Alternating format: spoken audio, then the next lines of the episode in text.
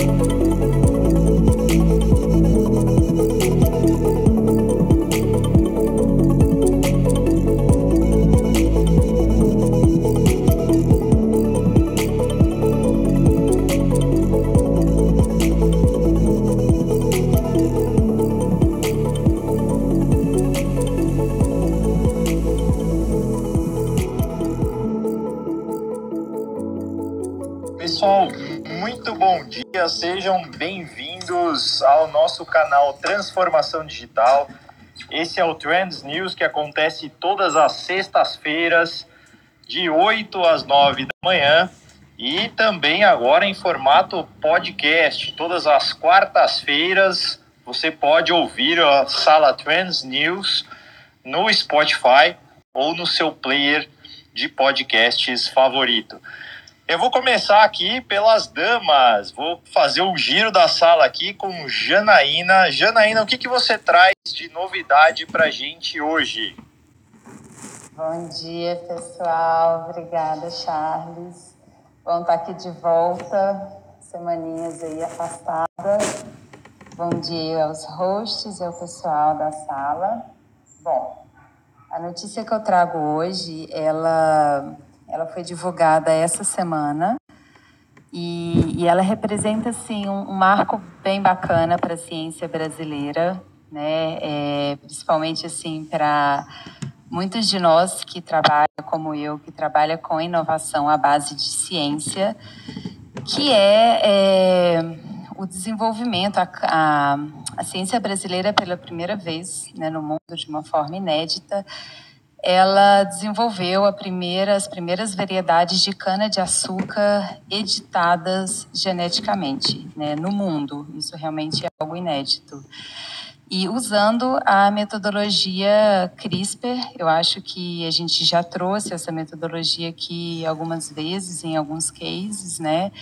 Ela é uma metodologia assim, científica que ela, ela, ela trabalha com a edição de genomas e não necessariamente envolvendo a inserção de genes externos. A gente não está falando de transgenia, né, de organismos geneticamente modificados, a gente está falando de edição genômica com silenciamento ou potencia, é, né, potencialização de genes de interesse para diversas áreas, né, nesse caso, a agricultura.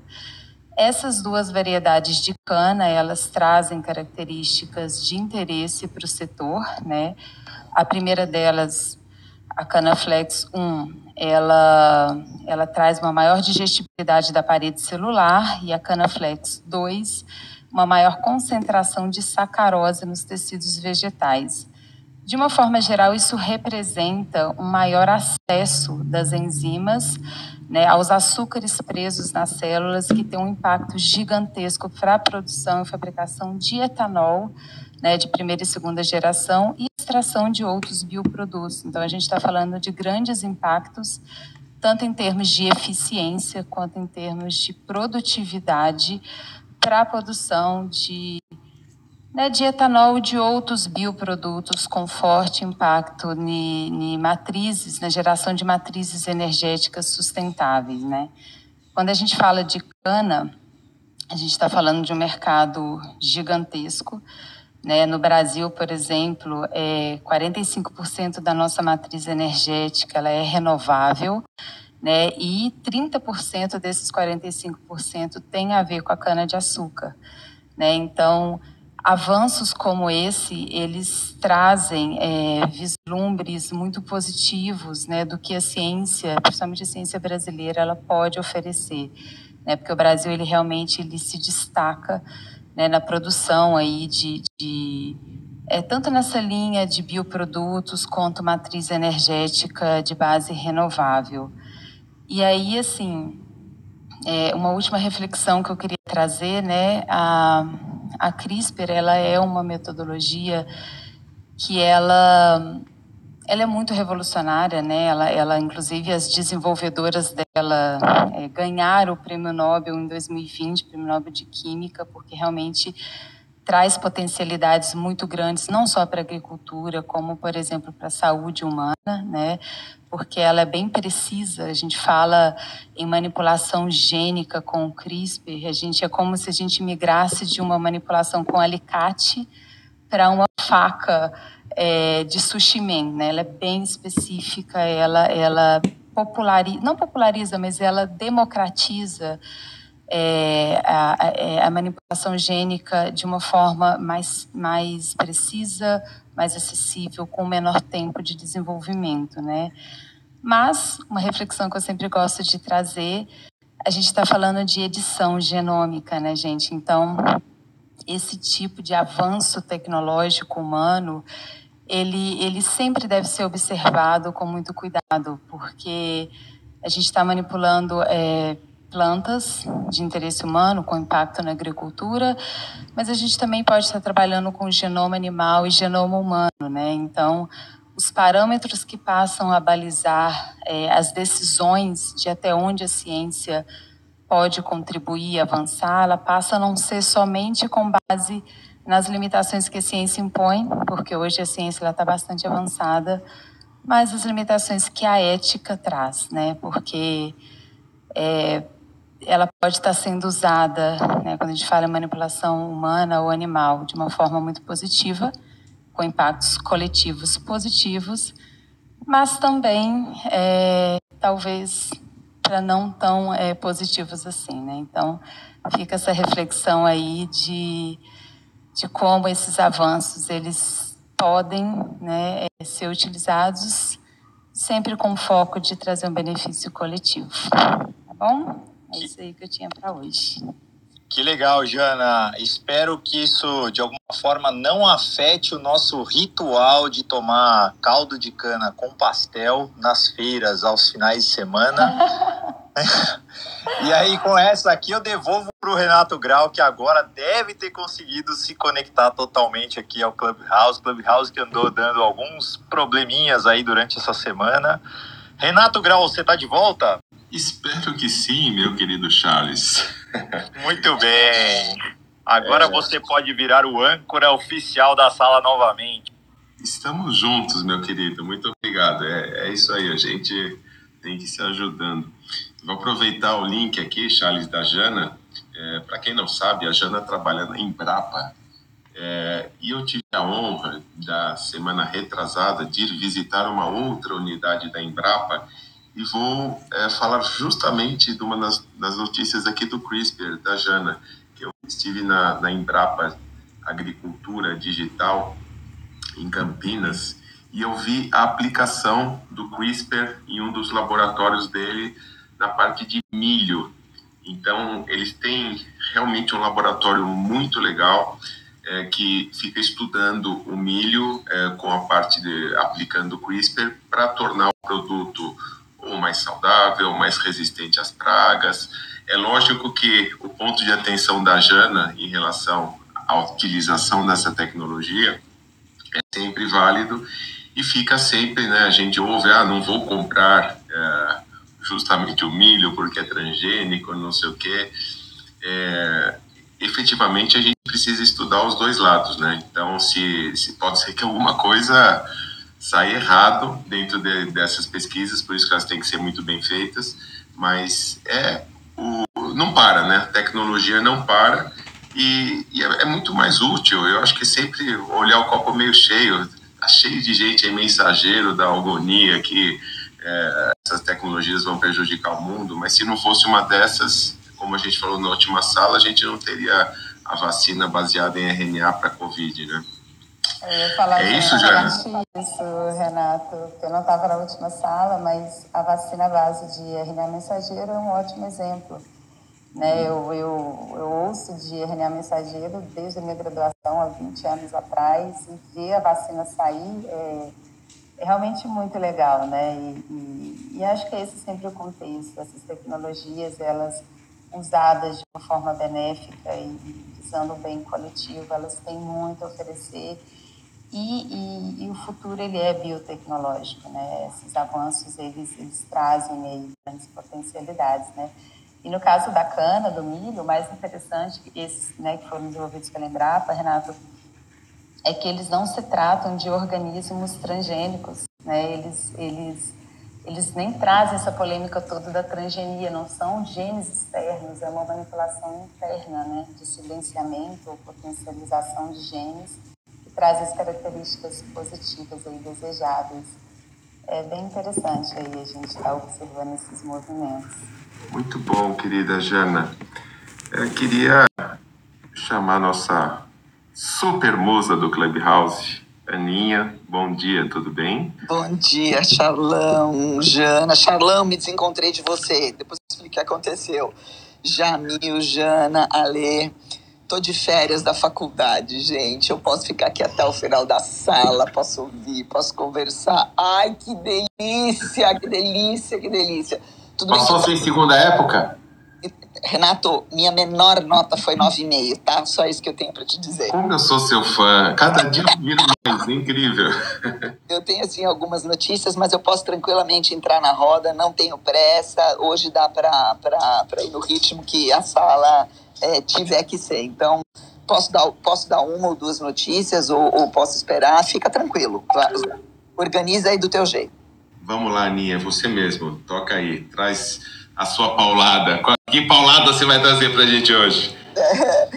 tinha a paulada dos Xenobots que eu vou resgatar mais pro final da, da, da, nossa conversa, se você me permitir. Mas eu vou começar com outras, com, com, com duas visões distintas, né? Eu recebi um, um, um, link de um amigo que é ele, é, ele trabalha com biogenética em uma discussão que está tendo sobre a possibilidade ou não de reprogramação de expressões de gene humano para retardamento de envelhecimento. Retardamento de envelhecimento, e o Renato deve bem lembrar disso, né? Extensão de vida é algo que, quando a gente estuda tendências de futuro, está sempre na pauta. Você lembra, né, Renato, que nós fomos apresentados já tem o que, uns 4, 5 anos, as pesquisas do Audrey, Audrey de, Grey, que é um, um, um cientista, é um bio biocientista poderosíssimo, cujo foco de pesquisas dele é a extensão da vida. Não, não a imortalidade, digamos assim, mas a extensão maior possível com vistas à amortalidade, porque a imortalidade parte do pressuposto que você não morre nunca. A amortalidade fala que você pode estender a sua vida indefinidamente, sem necessariamente trabalhar com com é, transplantes, digamos assim, de memórias e de consciências de um corpo para o outro, né? Então tem um bilionário, é, é o dono da o, dono da Coinbase, todo mundo aqui deve conhecer a Coinbase, muita gente deve tradar em cima dela. O cara se chama Brian Armstrong e ele lançou uma, uma nova empresa de reprogramação epigenética, ou seja, trabalha a possibilidade de extensão e reprogramação genética, nossa, é, para estender bastante a vida humana. Ela se chama New Limit. Quem é o empresário, quem é o, o sócio dele, é um outro doidão do Vale do Silício, um outro bilionário do Vale do Silício, que se chama Blake Byers, né? que é PhD em bio, bioengenharia em Stanford. Né? Então, o que, que a New Limit faz? Ela começa a se perguntar quais são esses fatores epigenéticos que trazem o envelhecimento, que startam o envelhecimento da gente, e a intenção dele desenvolver produtos que fazem o quê? A regeneração específica que trata, que trata populações é, específicas de pacientes, né? Então, to, toda iniciativa que fala de extensão de vida humana ou fala de reprogramação genética, ela sempre começa com a louvável intenção da cura de alguma doença específica ou da cura de algum fator específico, que, aliás, é, é uma coisa engraçada, né? A Organização Mundial de Saúde, a OMS, é, ela declarou há alguns meses que ela tinha a intenção de tratar o envelhecimento, classificar envelhecimento como uma doença. Ou seja, se envelhecer é uma doença, você pode então tratá-la de uma maneira como se ela fosse um problema e não uma condição natural da natureza humana, e a partir daí você trata ela medicamentosa, medicamentosamente.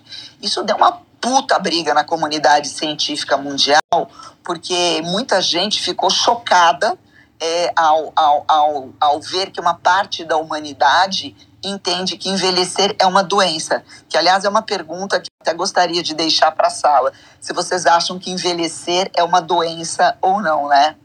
Mas o fato é que a, a New Limit, ela usa modelos de aprendizado de máquina para entender como é que as células humanas vão mudando com a idade e aí ela desenvolve terapias para desacelerar, interromper ou reverter esse processo. É tipo um santo grau, né?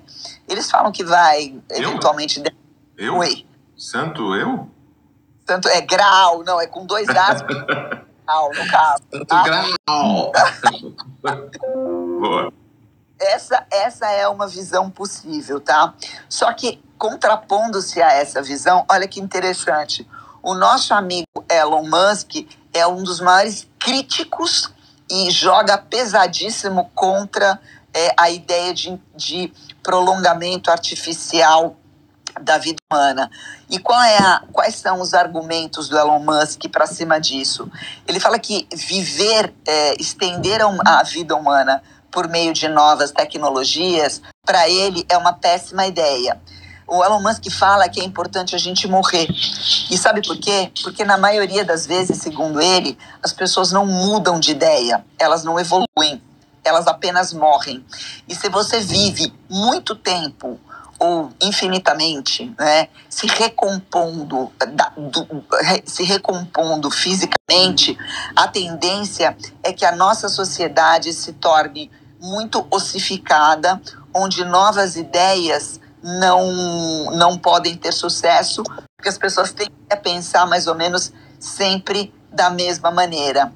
O Elon Musk também pediu que é, haja limites de idade para líderes de, do governo norte-americano, ou seja, para você concorrer a um cargo que seja realmente um cargo de peso nas decisões da sociedade americana, deveria existir um limite de idade da pessoa para tentar combater essa ossificação e perpetuação das mesmas ideias.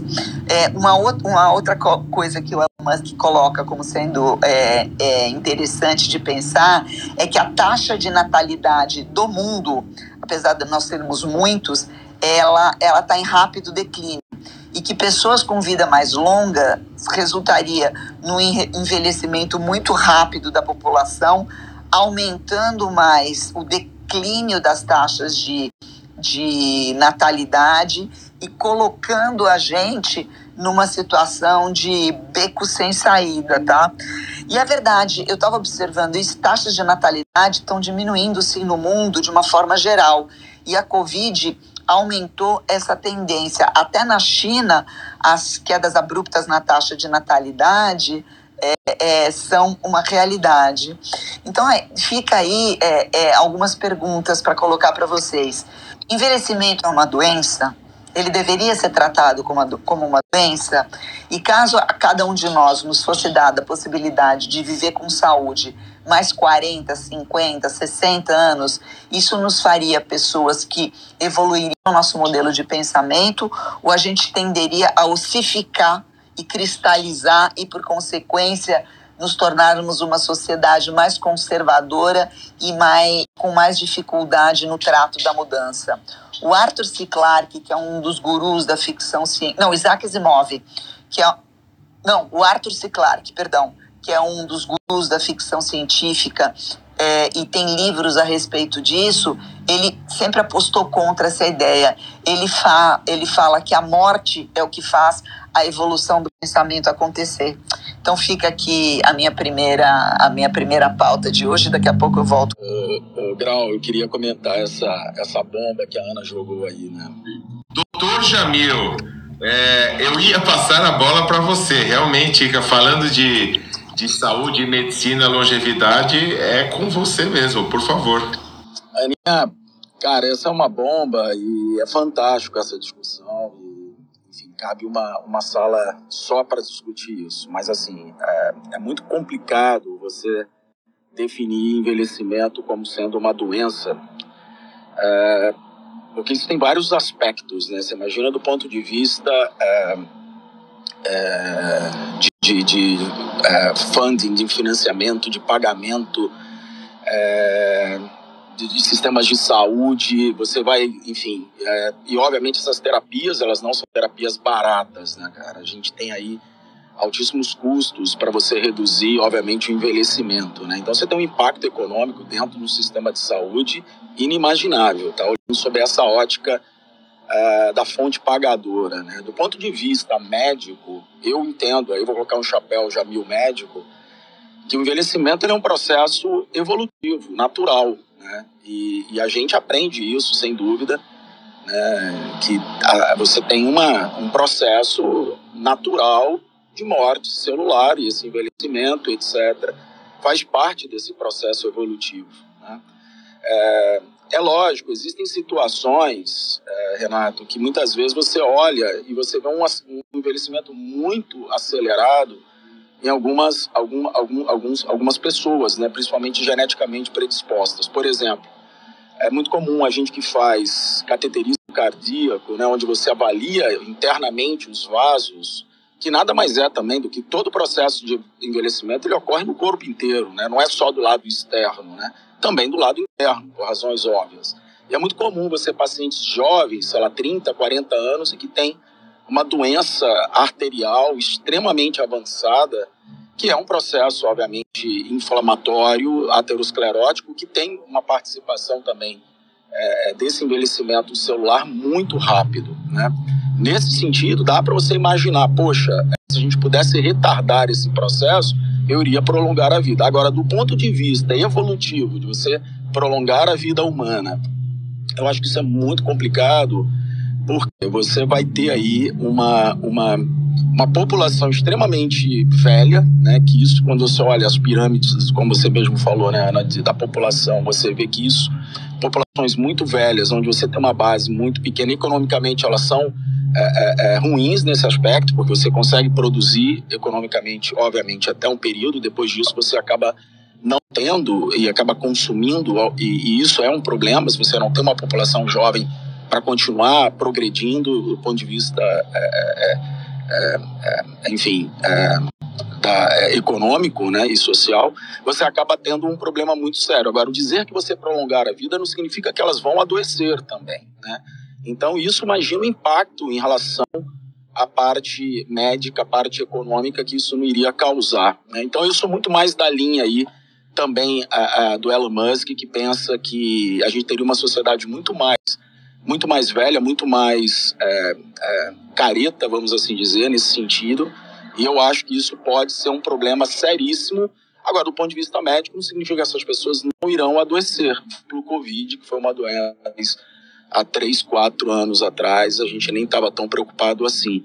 Então, assim, eu fico preocupado, do ponto de vista médico, o chapéu médico aqui é, traz essa, essa reflexão, porque eu acho que isso vai encarecer muito os sistemas de saúde, isso vai trazer uma população muito mais velha e economicamente que vai consumir ao invés de produzir, e, e isso realmente, é, ao meu ver também, eu acho que o fato de você morrer e diminuir a, a as pessoas no mundo é uma forma evolutiva, já dizia Darwin, né? Então, assim, eu acho que, Renato, as pessoas mais idosas e mais velhas e prolongar essa longevidade vão ter muito mais cânceres, vão ter muito mais doenças cardiovasculares, isso do ponto de vista econômico é muito complicado, né? Então, é, é, eu... Acho que falhou, já. Uma chamada progéria, que é uma doença em que você tem crianças já com muito sério, tanto internamente quanto externamente. Talvez para esses casos eu teria sim classificar como uma doença e de fato teria ter alguma terapia nesse sentido. Mas simplesmente do ponto de vista estético, filosófico, eu sou contrário a esse tipo de aplicação na saúde, viu, Renato? Voltando aí para você, obrigado. Parabéns, Ana, que bom, hein? Ah, legal, Jamil, que bom que você gostou. É uma coisa que eu sempre me indago. Eu, por outro lado, adoro viver. Então, assim, eu fico me pensando, se alguém virasse e falasse, Ana, você vai ter 70 anos com a pele e o colágeno que você tinha e a carga muscular que você tinha aos 25, eu te confesso que eu seria profundamente tentada profundamente tentada. Se eu pudesse unir meu cérebro hoje com a potência física que eu tinha aos meus 25 anos, eu não sei se eu não não não me deixaria seduzir por esse canto de sereia, sabe? É, é um troço bem complicado, bem complicado. Ana Jamil, realmente, como eu já fiz a abertura, né, esperava uma paulada da Ana, isso daqui é a tema para durar umas duas horas de conversa. Fala, bom dia, Gui, tudo bem? Bom dia, gente. Desculpe me intrometer aqui. É, inclusive, nem ia conseguir entrar, estou conseguindo fugir aqui para entrar um pouquinho nesse último dia do ano, uh, no último uh, Clubhouse do ano. Mas, cara, uh, vou ter meu, meu comentário aqui que raspa um pouco na educação e na sociedade, que eu geralmente comento. Cara, Uh, uma coisa é a parte física né, e psicológica da pessoa e como isso, né, e a Ana e o Jamil já falaram brilhantemente. Agora, cara, como que é isso na sociedade? Né? Como é isso na inserção da pessoa viver uh, com, tanto tempo, não só o aspecto financeiro da, da, da manutenção dessa saúde, mas sim da pessoa. Então, imagina como, ok, uh, existe um, um remédio para o não envelhecimento celular. Beleza, a pessoa não vai degenerar como normalmente se degenera. Como que é essa inserção da pessoa dentro da sociedade e como que a sociedade pode uh, né, suprir uh, de uma maneira indefinida o aumento populacional com a necessidade de recursos necessários para tudo isso. Então, acho que até vem um pouco do, do, olhar de que como já a medicina já tem influenciado né, na renovação da natural dos, dos, habitantes da Terra e que isso tem um impacto, lógico que tem outros impactos industriais que, que são muito maiores, mas o, a preservação e a manutenção da vida, da longevidade na vida na Terra, faz com que os recursos sejam uh, consumidos mais rapidamente ou, ou uh, desordenadamente, como eventualmente uh, era anos atrás. Lógico, ok, tivemos evolução e, e isso faz parte e isso acontece. Mas a que ritmo? E se nós estamos influenciando ainda mais nesse ritmo de, de longevidade, antes, né, no, a gente vê aí já sobre a situação de, de previdência, né? Pô, antes se aposentava com 40, 50 anos, agora com 60, daqui a pouco com 80. Então, tem muito a ver em relação à produtividade da pessoa, em relação a quantas pessoas estão contribuindo para como ah, esse processo se, se dê. Então, é, não é só a parte né, quando a gente se vê da saúde e da, e da, da, da, da, condição da pessoa em si, mas como ela está inserida na sociedade. E eu vejo como a educação, mais ainda essa mudança de chave para o lifelong learning, né, do interesse e, do, e, do, e da vontade de aprender cada vez mais e de, e de não ter problemas em, em, pivotar e cada vez mais utilizar ferramentas que você já tem de repertório ao longo da vida para poder potencializar a sua nova fase. E numa questão social, uh, que o Jamil tocou em relação a, limite de idade, de, de, de influência né, no, no, na sociedade, seja por, como a Ana falou, de perpetualizar as, as ideias ou de, de ter.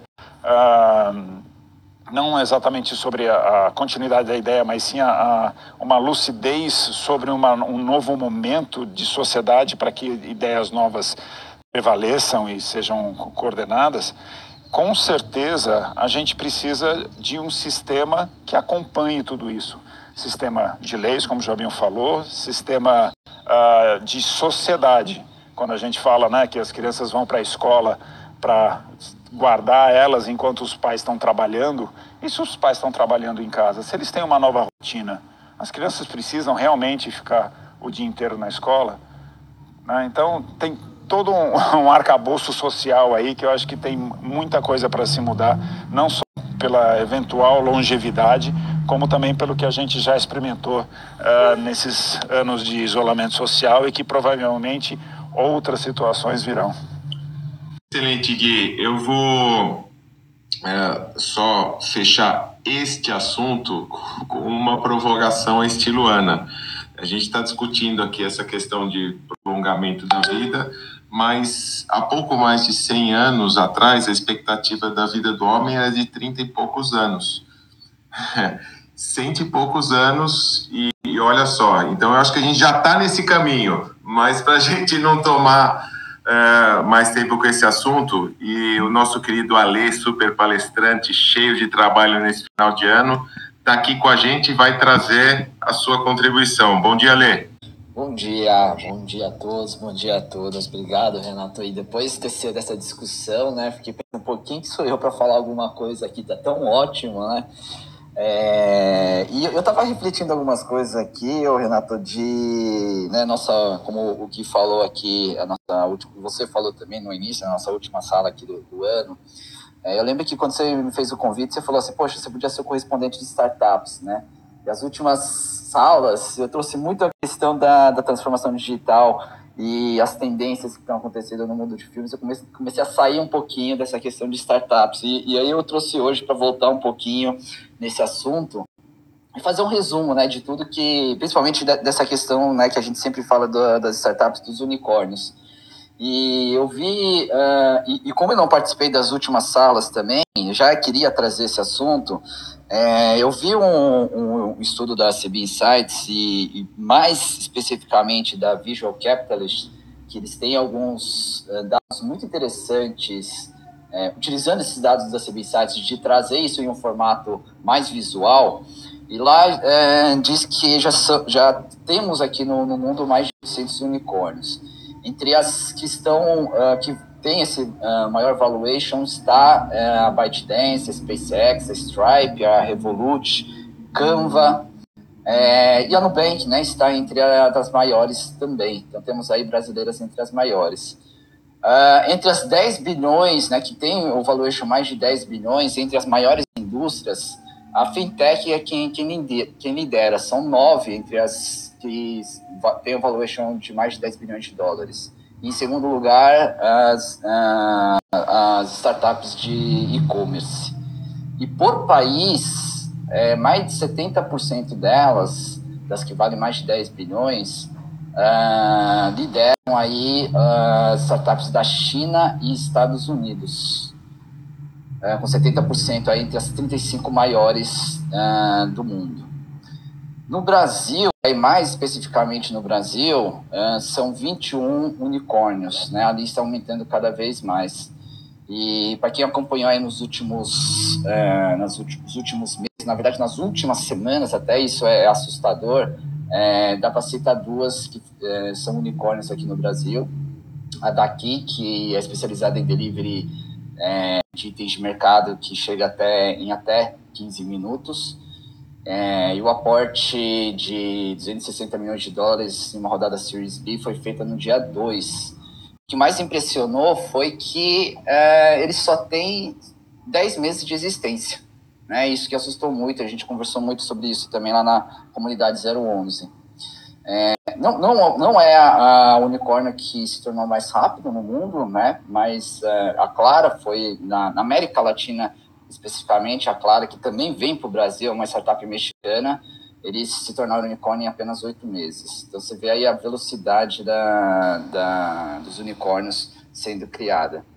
E a última, é, que foi né, na, na, esses últimos dias, foi a Olist, que quem não conhece, né, é uma plataforma que ajuda é, lojistas a digitalizar o negócio no e-commerce é, e venda de marketplace como Mercado Livre, Amazon. Uh, e ela foi fundada lá em Curitiba em 2015. Então, um pouquinho aí do resumo né, dos unicórnios uh, no mundo e no Brasil nesse ano, né? Cada vez mais aí a gente tem ouvido falar e no Brasil sendo criadas aí esses unicórnios. Minha última notícia também, para pegar uma notícia lá atrás, eu estava tentando lembrar que, né, tem as anotações aqui do que, que eu falei de cada uma das salas, que não estava sendo gravada na época, que acho que foi em julho, mais ou menos. É, eu trouxe a notícia lá do robô da Heineken, né, que a gente até começou a falar um pouquinho sobre ele, que ele conduz aí a, a é um cooler, né, do robô que conduz é, de forma autônoma até 12 latas de cervejas e aqui no Brasil vai ser sorteada, né, alguns coolers lá, é, só fazendo lá o cadastro lá no aplicativo da, da Heineken. Eu não sou patrocinado, tá, pessoal? Não sou patrocinado pela Heineken, mas já que é a nossa última sala é, do ano, é legal trazer aí é, o nosso sextou antes, junto com um robô, uma coisa que a gente gosta bastante dentro da nossa sala, dentro da nossa transformação digital e nas Trends News. Eu queria comentar um negócio do que o Ale falou. Posso? Sempre. Ale, primeiro, se você puder colocar lá no nosso grupo essa lista de, de unicórnios, eu te agradeceria. Eu estou fazendo uma pesquisa que eu precisava um acesso a essa informação. Tem uma base de dados espalhada hoje de informação confiável no mundo que a gente fica até perdido, né? Aliás, seria um excelente business. Quem quiser abrir uma startup de agregador de pesquisas de tendência sério, é, vai ganhar muito dinheiro com isso. Vamos abrir um, Ale? Contigo sempre, não tem como negar, né? Fechou, então. Depois eu te chamo para a gente começar e ter o nosso próprio unicórnio. Mas a outra coisa que eu queria comentar era o seguinte: é, essas startups de, de delivery especificamente, de, de mercado, né, de varejo, elas são disruptivas em um nível que a gente não tem noção das implicações da sobrevivência das grandes cadeias de varejo mundo afora. Eu trabalhei muitos anos com varejo, né? trabalhei em tecnologia aplicada a varejo, trabalhei na estruturação de bancos, ah lá, Charlão, e antes do, antes do Charlão ser o dono do Banco Carrefour, eu estava lá nos primórdios da fundação do Banco Carrefour, long, long time ago. Sensacional. Ana, um dos donos, não é dono único, hein, por favor. É, um dos donos. Mas uma, uma, das, uma das maiores implicações que eu vejo nesse, nesses unicórnios de, de delivery, né, especificamente, é que a gente acha que a produção é a alma no, do negócio, ou a ponta é a alma do negócio. Mas no mundo de business, seja ele qual for, quem é o dono do negócio sempre é o distribuidor. Sempre. As veias são donas do nosso corpo, porque não adianta ter o coração e não adianta ter a ponta celular final lá na, lá, lá, né, lá na ponta do dedão do seu pé, se você não tiver quem distribua, é, quem o sangue, quem, quem, quem faça o sangue circular. Então, o sistema circulatório, o grande sistema de, de, de, no mundo, no capital hoje, no mercado, é o sistema circulatório. É sempre o inbound e o outbound. Né? Como você leva a informação, o produto, como você traz essa informação e esse produto. Existe uma explosão de pesquisas em cima do desaparecimento das bandeiras convencionais e da constituição como um negócio específico da, dos, da, das dark supermercados. Exatamente como se tem as dark kitchens hoje, né? Que servem a quem trabalha o sistema de, de, de, distribuição de comida, de, os iFoods da vida, né? Os, os da vida. Você eventualmente não precisa você prescinde um pouco do, do um pouco ou bastante é, é, da bandeira da loja física. Então você compra, na verdade, eu quando quero comprar um hambúrguer, eu vou lá é, dificilmente eu escolho o hambúrguer entre mais do que cinco ou dez locais diferentes, que alguns eu já conheço, mas eu estou sempre testando novos hambúrgueres em função do preço. É, essas grandes, esses grandes unicórnios de distribuição logística, eles tendem a um espaço não muito longo de tempo fazer com que a presença do supermercado, do hipermercado, seja cada vez menos relevante no processo cada vez menos relevante. Então, essa, a constituição física do varejo, tal e qual a gente conhece, tende a ser profundamente modificada e, eventualmente, desaparecer, e isso não é loucura, num espaço não muito longo de tempo. É só isso que eu queria complementar, porque essas cadeias de varejo vão se tornar os darks mercados dessas grandes distribuidoras logísticas por aí. Provavelmente a gente vai ver, inclusive, inversão. O distribuidor é o dono da logística de entrega em 15 minutos é capaz de ter a sua marca própria, a sua bandeira própria, seu mercado porque não é um mercado físico e se, e, a, e se abastecer diretamente da indústria via essa bandeira. Vai ter um impacto na geração de empregos fudido, isso está na eliminação de muita, muita, muita, muita posição na cadeia varejista, que é um dos grandes empregadores hoje no mundo. É só esse o ponto que eu queria colocar. Ale, volto para você. É, a gente está no. Uh, o legal dessa sala aqui é justamente trazer essas tendências e novidades para provocar as reflexões em quem está nos prestigiando, né? Olha quantos assuntos diferentes que tem a transformação digital como um dos pontos dos pilares fundamentais. Excelente. E agora, né, como de costume,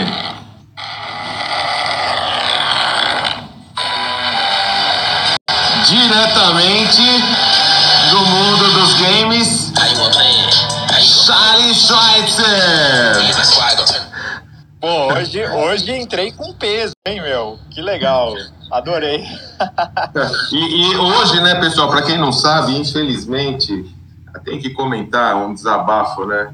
É, a gente está em tempos difíceis, é, domingo, duas horas da tarde, num bairro muito gostoso.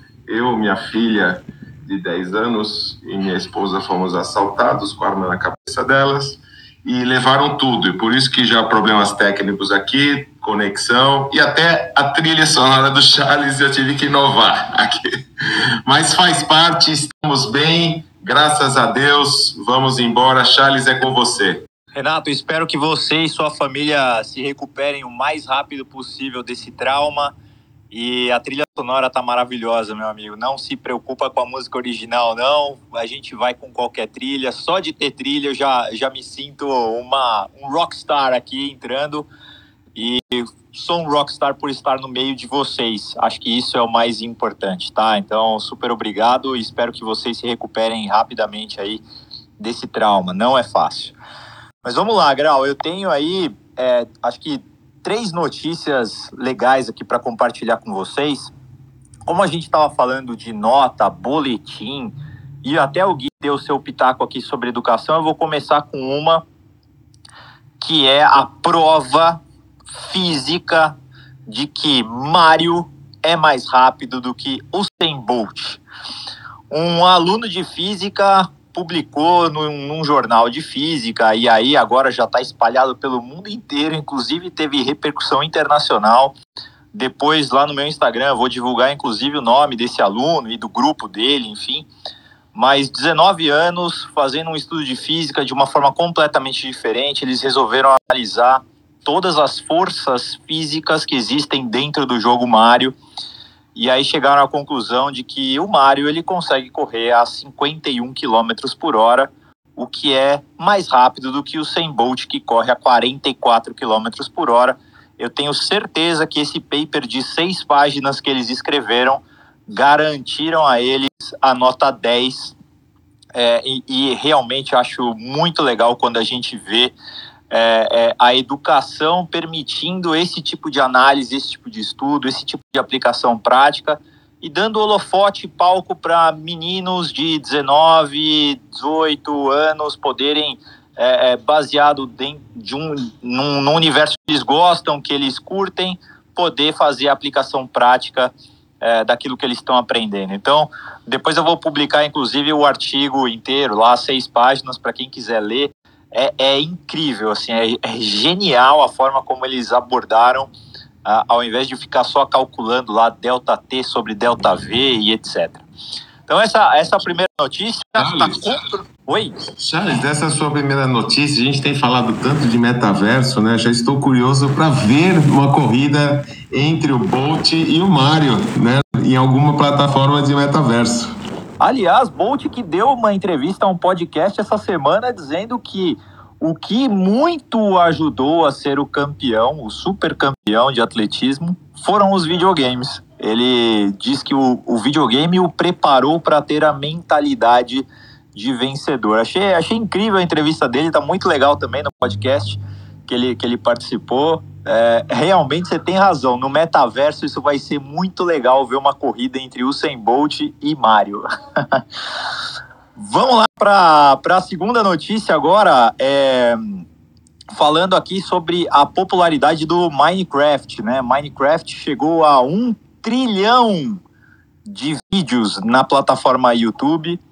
E o mais incrível é que os vídeos mais populares de Minecraft não foram desenvolvidos dentro da plataforma Minecraft.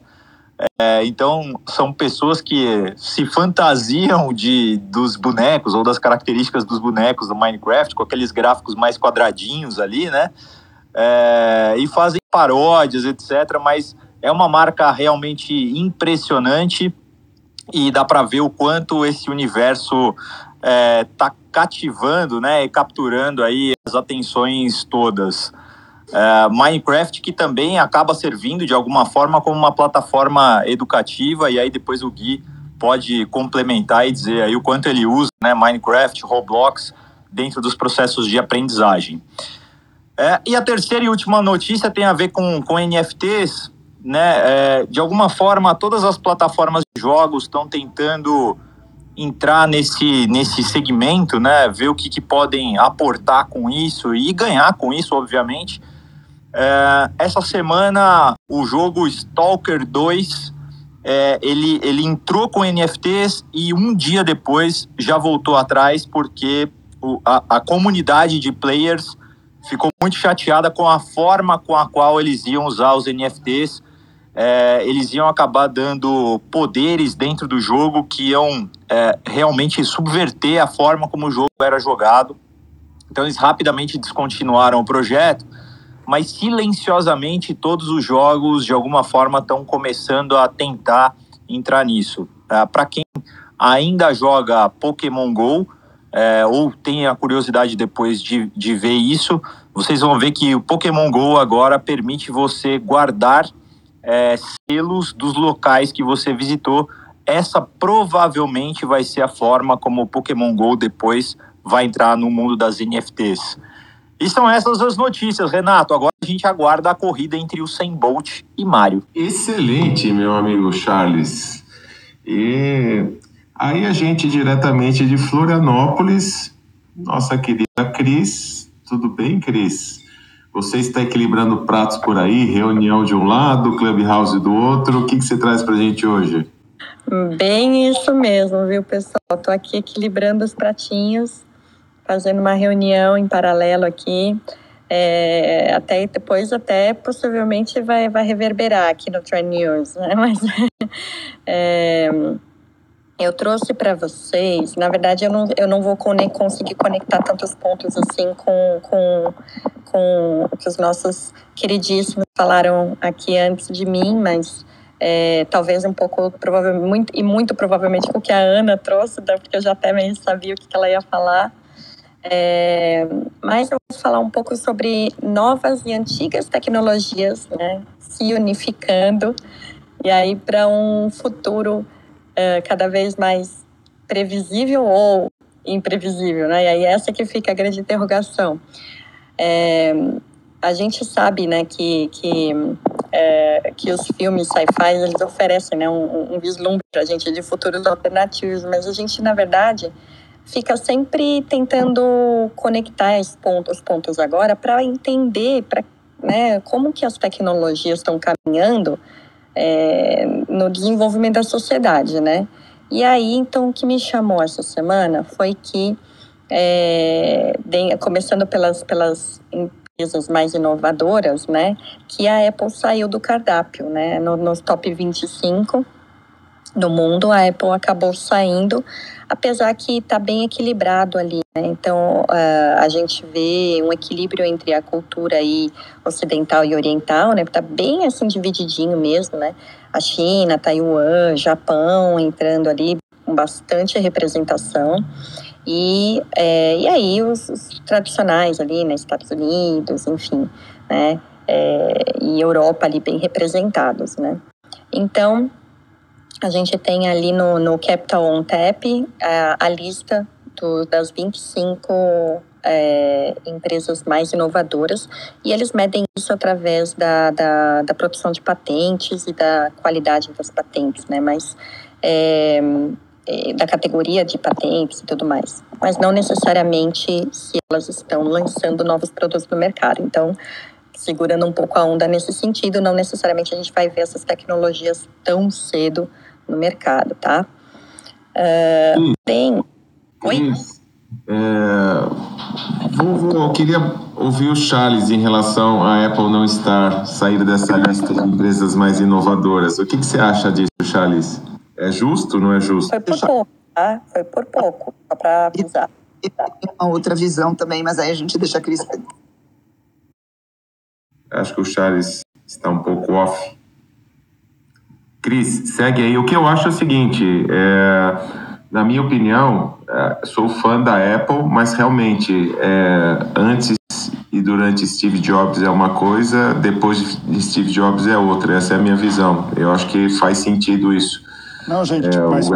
aí, uma coisa é a quantidade de patente, de patente e, e, pontos que isso pode gerar, inclusive para a própria Apple, uma inovação. Outra coisa é o quanto que uma empresa diretamente impacta na sociedade. A Perfeito. Apple faz esse impacto direto na sociedade, porém, ela depende de outras patentes e outras inovações que, com certeza, a Huawei a Samsung são, são líderes muito mais abrangentes. Né? Acho, que é, são, são, acho, que, acho que deveria ter uma outra forma de a gente conseguir avaliar esse, esses impactos. Mas é indiscutível que a, a, Apple diretamente faz isso com disrupção de, de, de mercados e do dia a dia das e eu tenho uma outra visão. A minha visão é que a Apple, sim, vai continuar sendo uma das empresas mais inovadoras do mundo. O problema é que ela está girando o foco dela, deixando de oferecer a curtíssimo prazo é, gadgets ou, ou, ou, visões de experiência final do consumidor e ela está com esforços subterrâneos imensos para a construção de layers de camada onde outras empresas e usuário final vai residir a construção da sua morada de experiências. Então, em se falando de infraestrutura de metaverso, o M1 vem aí como sendo algo que vai se falar muito. Em matéria de motores de construção, motores 3D de construção de metaversos, ela está entrando pesadamente. Então, ela deixou de oferecer a experiência final na ponta como sendo algo necessariamente como foco da empresa, mas ela está com esforços subterrâneos imensos para ser uma das players de estruturação das, da experiência final do metaverso, que vai se refletir lá na frente na combinação de esforços da Apple TV, da Apple Music, da Apple Games e dos gadgets que eventualmente ela pode entrar ou não no processo. Eu acho que vem bomba da Microsoft no espaço de, da Apple no espaço de dois ou três anos que a gente não está vendo construir. Ela está num, num layer de construção subterrânea e isso a, o mercado é cego é, perante tem que ser, ah, tá. porque senão não dá a margem de é o leverage, né, que, que eles precisam para fazer essa, essas viradas, né? É, eu, eu, eu tô nisso, Cris. Eu tô, eu tô, eu tô nessa, nessa visão. Eu acho que esse, esse, esse, esse, esse estudo ele é míope em relação a isso. Eu concordo totalmente contigo. Muito legal. E, e, e, inclusive, tem essa questão também que a Ana comentou, né, o que está subterrâneo é, que a Apple também está investindo muito e que justamente por isso que eu acho que é, conceitualmente até faz, faz sentido ela sair dessa lista, é, que é na camada de segurança. Eu acho que eles têm feito também essa questão de, de, de proteção né, do, dos dados, de proteção, eles estão indo nesse sentido também de proteger a, a, a, as pessoas né, na ponta, falando um pouco do o que isso reverbera na ponta, né? Eles têm protegido mais as pessoas na ponta. Sempre foram, né, gente? A gente sempre soube, né, é, que você está mais seguro dentro da Apple do que qualquer outro tipo de plataforma. Isso né? Sempre foi um, um, senso comum e eles estão cada vez mais indo nessa direção. Lógico que agora teve uma aberturinha lá, né? No, no uma abertura ali no, é, no, no, na operação ali do, do, do iPhone, no sistema operacional, que talvez abriu uma possibilidade de que um dia, assim, quem sabe pode ser, né, que isso aumente ali esse, é, é, essa, a possibilidade de, da Apple ali começar a ficar não tão segura quanto outros, né, tem um backdoor ali que talvez que é para uso da Apple, que não tem nada, mas assim, ele abre um precedente de algo que a Apple nunca fez, né? Então, enfim, fica aqui também levantando também essa suposição de será que a Apple então está mais segura ou caminhando para uma né, ela está realmente se tornando mais segura, né, continuando com isso, ou ela está se tornando mais insegura, né, vamos ver. E é, continuando aqui o, o, a conexão de pontos, né, é, é, trouxe também uma, uma, uma, uma, notícia interessante que a gente está falando das grandes, né, das big techs, mas a tecnologia ela não está evoluindo só pelas grandes, né? Existe aquele movimento bottom-up e que está florescendo de inovações, né? Até porque tem um acesso mais facilitado a insumos, né? Para se gerar essas inovações, né? Pequenos, pequenos é, conectores, né? Pequenas é, tecnologias que juntas elas podem se tornar alguma coisa diferente, como um jovem de Gana que cria uma moto de madeira movida a energia solar, né? É, e ainda possui um alto-falante Bluetooth, né, que conecta aí com mais de 100 estações. Então, você está andando de motinho com, com um rádiozinho já ali, conectando com as estações, quer dizer, é muito bacana uma pessoa ali no, né, em Gana é, fazer uma, uma, uma, uma inovação dessa e que é, é é um polo de subdesenvolvimento e que também pode produzir alguma coisa inovadora, né? Então a gente vai ver esses movimentos. E aí é, essa tendência que a gente observa do, do voltando, né? Porque a gente teve um período de ultra especialização na tecnologia então você tem aí diversas pessoas fazendo cada pedacinho né, da operação. E aí agora a gente vê uma tendência também de volta a funilar isso, a convergir é, o, o tech designer faz tudo um pouco, o engenheiro, né? Enfim, que é o tecnólogo criativo, né? Estão chamando aí de tecnólogo criativo, algo nesse sentido, né? Tecnologia da criatividade, enfim. E aí é aquela pessoa que compreende todo tipo de linguagem, né? Escrita, gráfica, né? Em linguagem da, da informação e aí o, o na, é, na Vismídia, né, da Vismídia, o Santos Sarapinas é, fala sobre o futuro da, da realidade aumentada, é, ou das realidades mistas, na verdade, ele não fala realidade aumentada, ele fala das realidades mistas é, e, e, do que a gente pode esperar nesse mercado. É, isso é um, é um post na e-consultancy, né? é, por Nick Gilligan. É, e é muito bacana a entrevista dele. Ele justamente ele aponta para essa convergência né, do, do, da técnica e a criatividade andando juntas.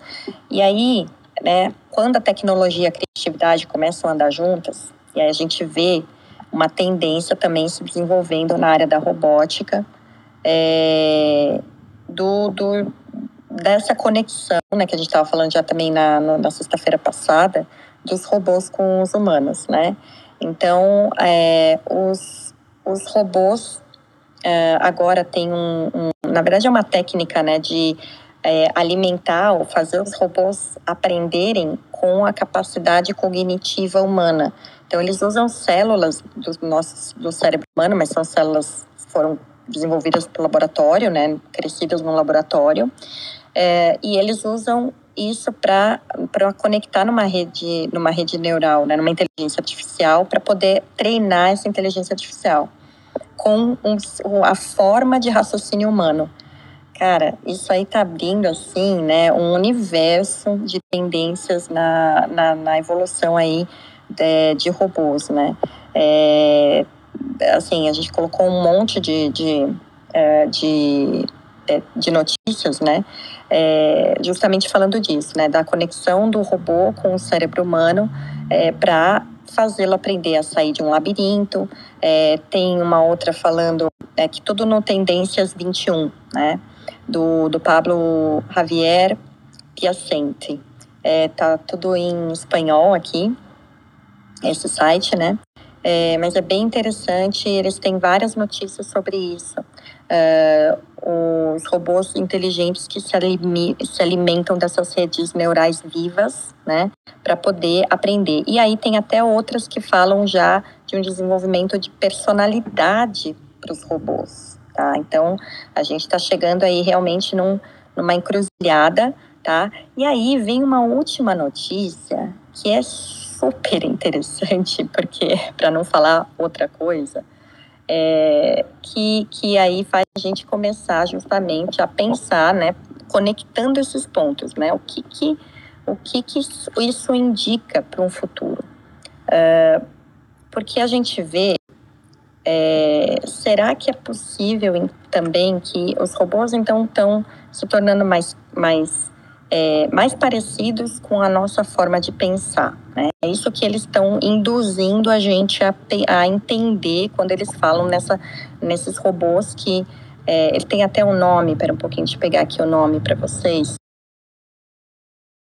Enquanto você acha aí, Cris, eu vou conectar a sua notícia com uma que eu dei há umas duas, três salas é, de utilização é, de ambiente de algoritmos, ambientes virtuais para treinamentos, simulação de treinamento de robôs, né? Então, utilizando software, algoritmo, algoritmos para treinar os robôs e depois aplicando nos robôs em vida real e as simulações realmente funcionam na vida real. Aí você conectando com esta sua outra notícia, né? É, ó, que vislumbre de futuro nós teremos. Pois é, tem o nome aqui, são robôs neuromórficos orgânicos. Esse é o nome, o nome da categoria de robô que, que esse tipo de tecnologia está implementando. Aplicando é. em robôs na vida real. Então, é. eu, eu, eu, discordo que isso seja a possibilidade de, de, de, da cibernética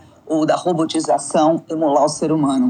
A gente fala muito de robôs que pensam como ser humano. A gente supervaloriza o racional. A nossa racionalidade, ela só existe por um motivo. Ela é a maneira que a gente tem de arbitrar o caos versus as nossas emoções. E emoção, ela se dá através de cinco sentidos: tato, ouvido, audição, é, é, é, gosto, paladar, enfim.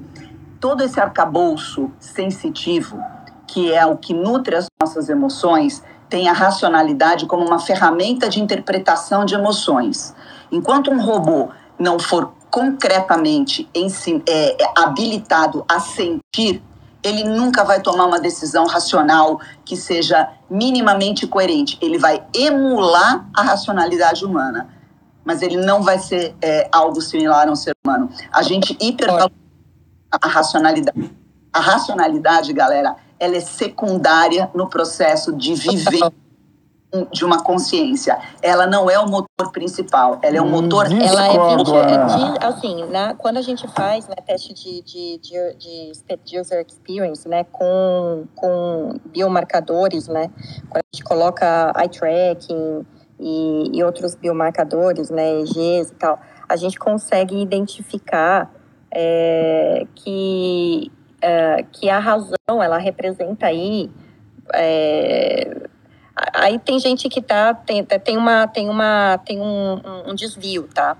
É, varia aí dos que, né, do que a maioria dos neurocientistas admitem ou enfim é, estimam tá? É que vai aí de 10 a 30% né?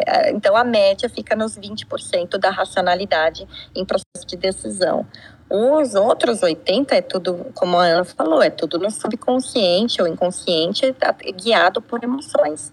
Então, é, é, é, é, até tem alguns neurocientistas que falam que esses 20% de racionalidade, eles só servem para justificar os 80% que a gente que é injustificável, que a gente não entende e a gente passa a compreender através da razão. É, mas ela é uma coisa intuitiva e, e, e automotivada e que nos, e que nos põe para para ação, né? É, é, o que nos move. E aí tem pessoas que uh, é, têm mais maturidade ou menos maturidade para compreender ou para trabalhar dentro dessa zona de 20% aí, né? É, mas é, o, o bias, né, o viés cognitivo em relação à, à nossa fisiologia e a nossa, a nossas, nossos sentimentos, né, ele é gigantesco. É, tanto é que uma pesquisa recente é, nos Estados Unidos com juízes, né, isso eu não tenho essa notícia, eu só estou embutindo ela aqui, é, é, meio de sopetão, mas é, é, é que fizeram né, para poder testar o, o, o nível de estresse uh, dos juízes para poder uh, nível de cansaço, né, de para poder tomar uma decisão. E aí eles descobriram que isso tem muito mais a ver é, com, com, a, com a fisiologia e com o estado eu vou falar estado espiritual, né, mas o estado mental, enfim, com o sentimento, né, que está em torno ali da vibrando ali também da, da é, da fisiologia humana do que propriamente um, um, uma, um uso correto da razão, o uso impecável da razão, o autocontrole racional, enfim, é, ou, ou, a inteligência de cada um deles, né? É, tem, uh, ou seja, é, quando está quando tá chegando perto do almoço, né? E que eles estão, e se aí tem algum atraso, eles estão, estão com fome, né? O, a fome, é, eles, a fome é um autodeterminante para é, para eles condenarem mais pessoas do que serem mais complacentes com, com, as, com os julgamentos. Então, assim, e, e, só isso é um índice, né? Um indicador. E eles tiraram vários indicadores, é muito legal essa pesquisa, vale a pena ver, porque é, é, são indicativos bem, é, bem fortes mesmo de que a nossa razão ela é muito supervalorizada até pela ciência, mas ela não está assim no total como controle como a gente gosta de achar que está, né? É, e aí vem justamente é, uma outra notícia que eu, que eu coloquei aqui do Diário da Saúde, é, de Anil Seth, sobre é, para a gente conhecer mais né, as atuais teorias científicas sobre a consciência, né? Então o que, que, que é isso? Eu coloquei aqui no meio para a gente poder é, depois um dia filosofar mais sobre isso. E aí vem a questão, porque que a Ana levantou, que eu concordo 100% com o que ela falou. É, contudo, essas emulações, a gente não pode é, deixar de compreender que essas emulações, elas vão fazer parte de uma categoria de robôs aí que estão sendo criadas, né? Criados para substituir o ser humano, ou seja, sim, de fato, para serem escravos operacionais. Não é isso é, né? Só que a gente está colocando aqui é, é, é, tecnologias, tam, é, tem uma, uma técnica aí, é uma velha técnica. Onde que entra a velha técnica nesse, nesse unir pontos? A gente está colocando uma, uma velha técnica de, que supostamente era, era de segurança, né, para passar mensagens secretas em, dentro de outros objetos, esconder mensagens, né, códigos, e agora está sendo usado para esconder códigos maliciosos em processos de deep learning né, em, em, em, em AIs. E aí, isso está tá acontecendo os malicious, né, é, é, uh, uh, deep learning, né, que está acontecendo aí, levantando aí o pelinho da nuca do, do pessoal de, de é, de AI. Né? É, então, aqui a notícia é justamente, né? Neural networks can hide malware and scientists are worried. Então, o, o, a, a, as, as redes neurais estão escondendo malware, né? Estão escondendo códigos maliciosos, deixando o pessoal preocupado, né? Os cientistas de dados preocupados. E aí, o que, que isso significa?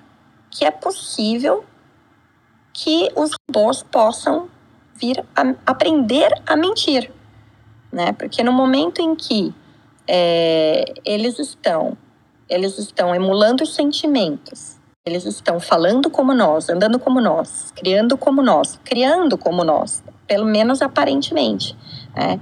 A gente aqui na, na, na, na, na Innovate, a gente usa a AI para criar texto, né? Lógico, não, não, isso não, não muda a, a necessidade de ter um jornalista fazendo né, arremates, mas eles salvam grande parte do trabalho, né?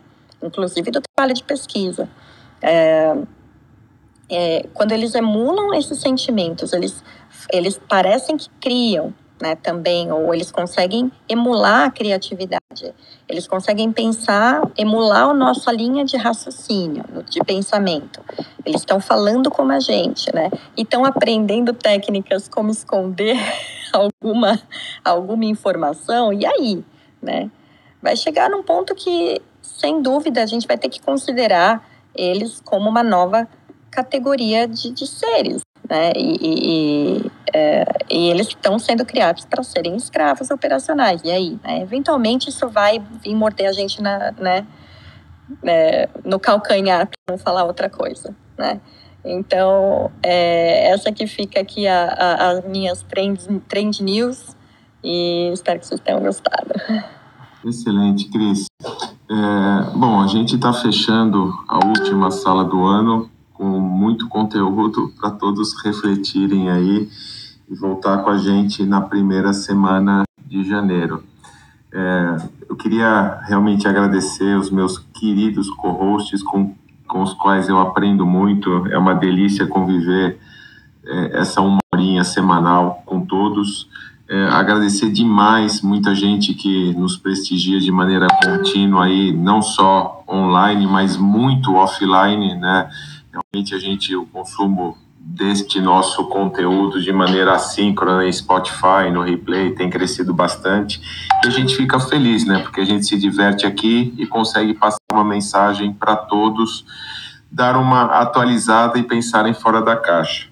Então, agradeço de coração a todos, né? É, peço aí para todos abrir o microfone, que a nossa última despedida de 2021 Ó, oh, peraí, peraí, peraí, não é sextou, não. Não? Ano Ano Excelente! Então, como o Gui falou, fechando 2021, ano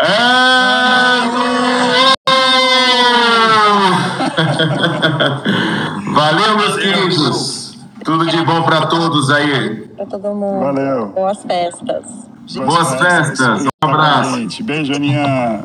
Fiquem fortes, fiquem felizes. 22 vai ser osso, mas vai ser bom. é isso aí.